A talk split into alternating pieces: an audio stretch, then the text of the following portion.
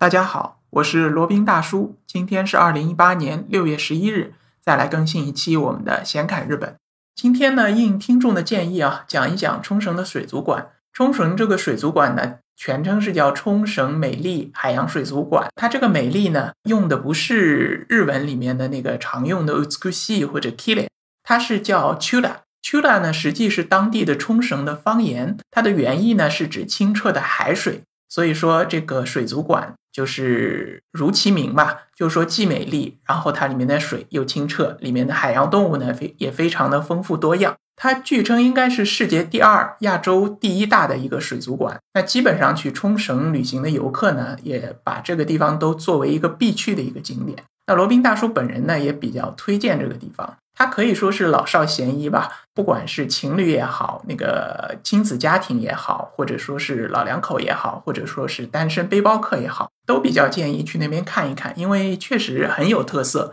很值得一去。那现在就来讲一讲这个水族馆。首先想先讲一讲交通。因为这个在日本交通确实占了很大的一部分哦，不管你是这个价格上也好，或者说你怎么选择交通，对于你这个时间分配和这个景点的分配都有很重要的意义。那首选呢当然是包车了。这个包车就是指你包下一辆车，然后司机专职的为你开，然后有些司机还会顺便的给你提供一些导游和路上的景点介绍的一些服务，在万能的某宝上面都可以找到的。一般是可以选择这种五座的轿车或者是商务车，车型一般就是那种皇冠。呃，如果是商务车的话，就是丰田阿尔法。反正它的那个空间是很足的，你就根据你这一次要包车的人数选择适当的车型就可以了。一般的话呢，是分为就是包全天八个小时或者十个小时的样子，价格应该是人民币差不多一千五到两千五的样子吧，根据车型和时间的不同。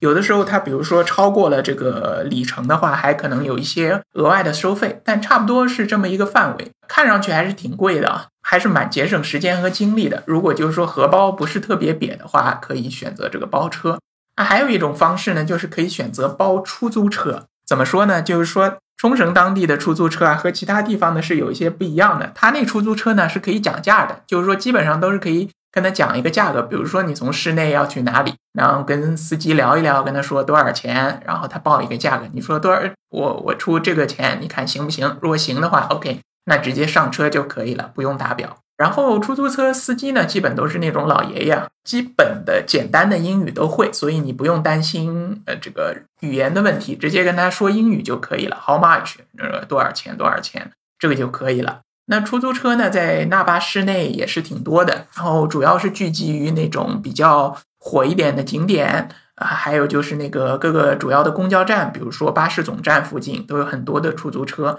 你如果想要的话，就直接上去跟他聊一聊，或者说酒店门口也会有出租车在那边等着的。当然是这个，即使是包车、包出租车呢，价格应该也是不便宜的。如果人多啊，就比如说你有四个人可以分担这个车费，那价格相相当于还可以。那如果人少一两个人的话，相对来说就会比较贵了。还有一点，罗宾想讲一下呢，就是你还价尽量不要瞎还，或者说不要什么漫天还价。就比如人家开你个一万日元，你直接给还到两千。这样的话呢，就显得比较没有诚意，建议不要那么做。就比如说，你觉得你能接受的一个合理的价格，那也不要还太狠了，否则一方面你也成交不了，第二方面也会引起引起人家的反感吧。还有的方式呢，就是报那个巴士公司，它会有那种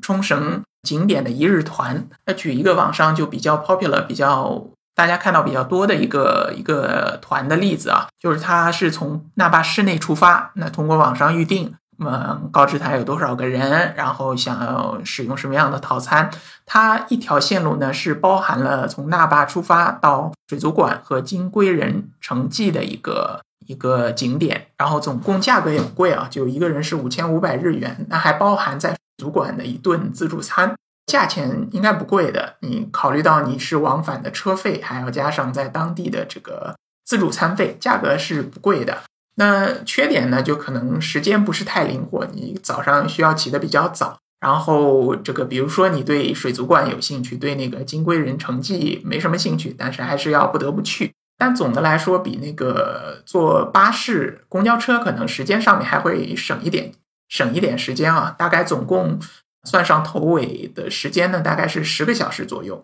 那其他还有很多巴士公司的一日团，那如果有兴趣，可以在网上一个个去看，觉得比较合适的一个一日团，它就是比较有效率嘛，可以把这个你所关心的或者有兴趣的景点一次性全玩下来。那还有呢，就是搭乘巴士啦，有两种巴士啊，一种是高速巴士，还有一种是普通的这个巴士，也就是公交车了。先说普通巴士，普通巴士它是在位于旭桥的这个公交总站，叫 bus terminal，日本人叫 bus terminal 或者叫 BT，在那边呢，你是搭乘二十路或者一百二十路。然后坐车坐到名护，名护呢是最靠近那个水族馆的那个城市，坐到名护的巴士总站，然后再换这个当地的公交车，就可以到达水族馆了。当地可以乘坐七十路、六十六路、六十五路都是可以的，总共单程需要花上三个小时。记得罗宾第一次去水族馆的时候，就是走的这么一条路线，先是搭乘二十路，然后再换这个七十路，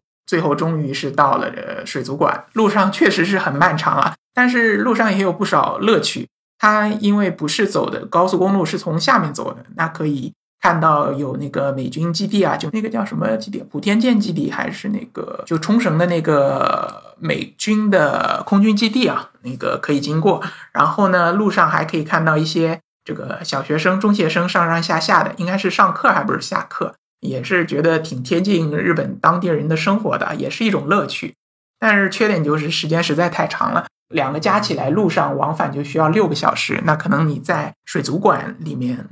娱乐的时间就会比较少了。那如果对于时间要求比较高的，那当然可以选择高速巴士。高速巴士呢，它就是直达的，路上停的站非常的少，所以说速度比较快。一般来说呢，从巴士总站或者从机场出发的话，花上两个小时出头一点，两个小时十五分钟就可以直接到达水族馆了。它有两条高呃高速巴士，一个是叫山原急行巴士 （Yambaru Kugo Bus），是从那个机场，就是那霸机场或者县厅北口上车的，可以直达水族馆。那还有一个呢，就是机场大巴，也是从机场或者从那个巴士总站，就是那霸市内的巴士总站上车，也可以直达水族馆的。就是总的来说，就是去水族馆呢，基本就是这么一些路线可以选择。当然还有这个自驾啊，当然但是。考虑到国内很少有人能够在日本自驾，这一点就不做介绍了。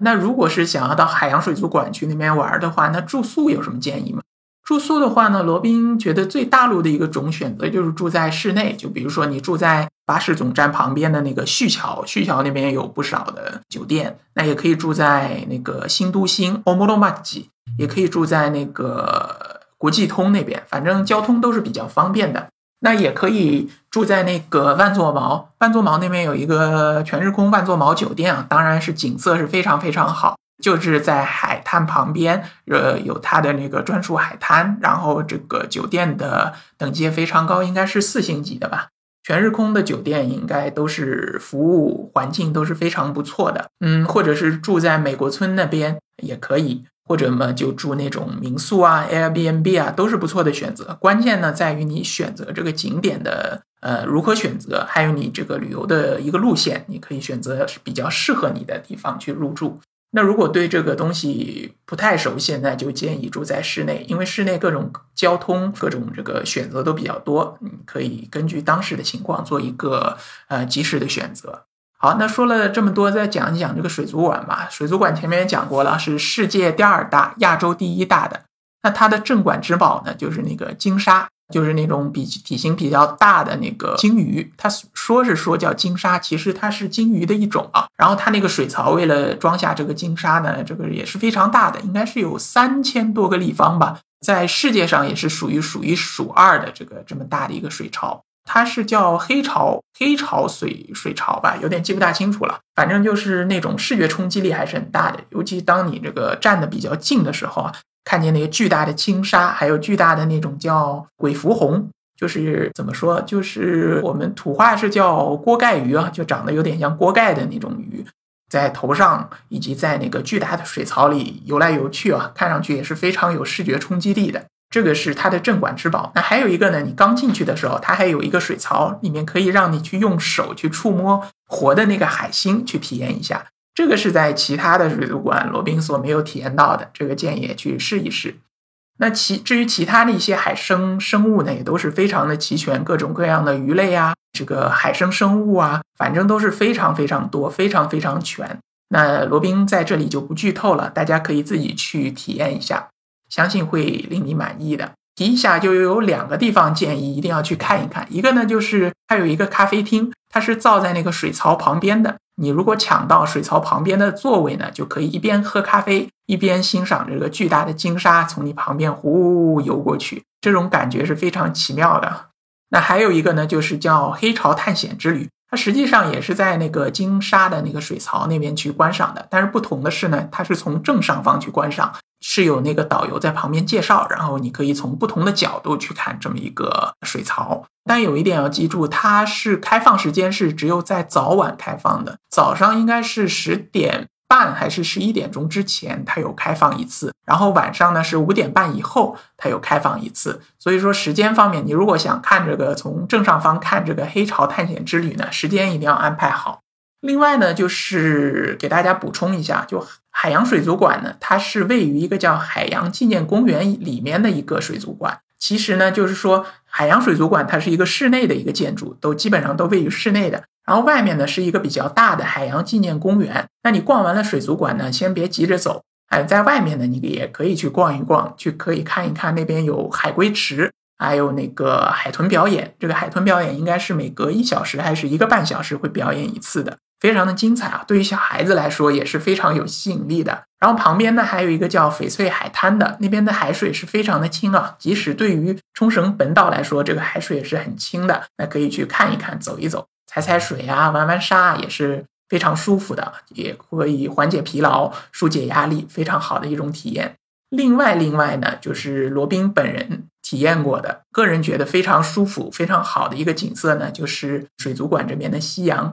啊，或者说是海洋纪念公园里面的夕阳。等到这个夕阳西下的时候，你在这个纪念公园里面看着这个远处太阳在海平线这边缓缓的落下，这景色非常非常的美丽。你看看后面的水族馆的建筑，再看看旁边的这个海洋水海洋动物，然后再看看这个远处一望无际的大海，还有这个夕阳，绝对是属于非常好的一种体验。但是呢，因为这个冲绳这边嘛，属于亚热带热带的气候，它的太阳落山时间会比较晚。那如果你选择了不同的交通方式，你记得要看一下末班车的时间，到时候不要因为这个末班车没有了滞留在那边，那就比较麻烦了。因为海洋纪念公园那边呢是属于前不着村后不着店的，旁边是没有什么酒店的。你要是没有合适的交通工具呢，就会比较麻烦了。你要么就露宿在外面，要么就往回走。那走可是要走死人的。所以说，一定在进公园的时候，建议看一下末班车，或者说和这个包车的师傅讲好什么时候来接。这样的话呢，有备无患。好，那今天就讲了一下这个冲绳的美丽海洋水族馆的一些介绍。好了，那今天的这一期闲侃日本呢，就先到这里，我们下期再聊。接下来是罗宾大叔的广告时间。罗宾大叔可以提供如下的收费服务，包括日本自由行、深度游的定制服务，以及日本经营管理移民的咨询办理服务，包括经营管理移民 DIY。经营管理企业托管安心服务，购入旅馆经营托管安心服务，以及赴美生子、赴加生子的咨询服务，赴美生子城市签的代办服务，以及美国、加拿大十年旅游签证的代办服务。还有呢，就是希腊购房移民服务，也叫希腊黄金签证项目，二十五万欧元希腊买房送一家三代绿卡，还有瓦努阿图绿卡捐赠项目。瓦努阿图入籍捐赠项目是全世界最经济、最快、最省心、最没有移民间的移民项目。以上所有的服务和罗宾大叔特别独家干货，都可以在罗宾大叔的个人官网三 w 点罗宾大叔的全拼点 com 上看到。您也可以添加微信八二七四七九七零八二七四七九七零，向罗宾大叔本尊咨询服务详情。添加时请注明获知微信号的渠道和咨询的内容，谢谢大家。